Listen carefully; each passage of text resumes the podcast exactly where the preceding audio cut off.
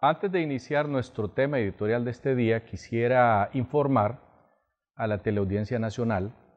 que hemos investigado, hemos indagado en las más altas esferas de las Fuerzas Armadas de Honduras como de Casa Presidencial sobre el informe ese que han eh, salido a la luz pública de que se le está dando de baja a 11 oficiales de alto grado de las Fuerzas Armadas de Honduras, coroneles para ser más exactos, y que se les está dando de baja deshonrosa. Eh, las fuentes que hemos consultado nos han dicho que es una noticia totalmente falsa. Que nos fijemos, me dijeron, en qué momento están sacando la información de manera que tiene la idea de crear un ambiente de convulsión en el país, ambiente que no existe y es más, uno de los ministros del presidente me dijo, sería tonto el presidente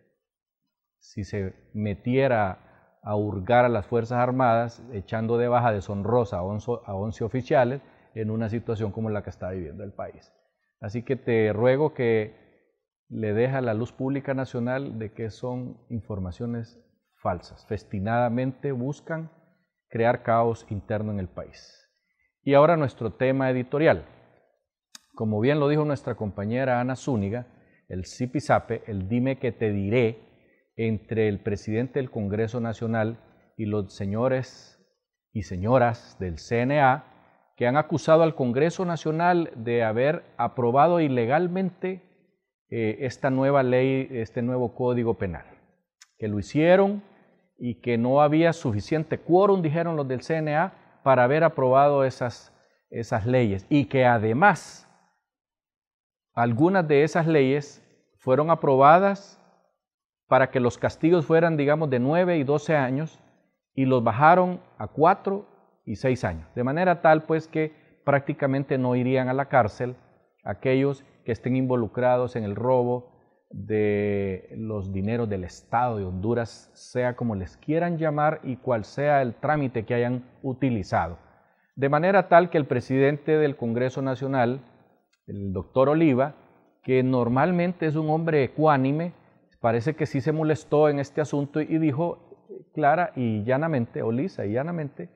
que los del CNA eran ignorantes de las leyes que rigen internamente dentro de el Congreso de la Nación, porque todo fue aprobado de acuerdo a los códigos que rigen el comportamiento de las sesiones del Congreso Nacional. Y argumentó pues que habían setenta y tantos diputados y que la mayoría de esos setenta y tantos habían votado a favor de esas aprobaciones. Por lo tanto, no existe nada más ni nada menos que ignorancia del asunto por parte de los abogados del CNA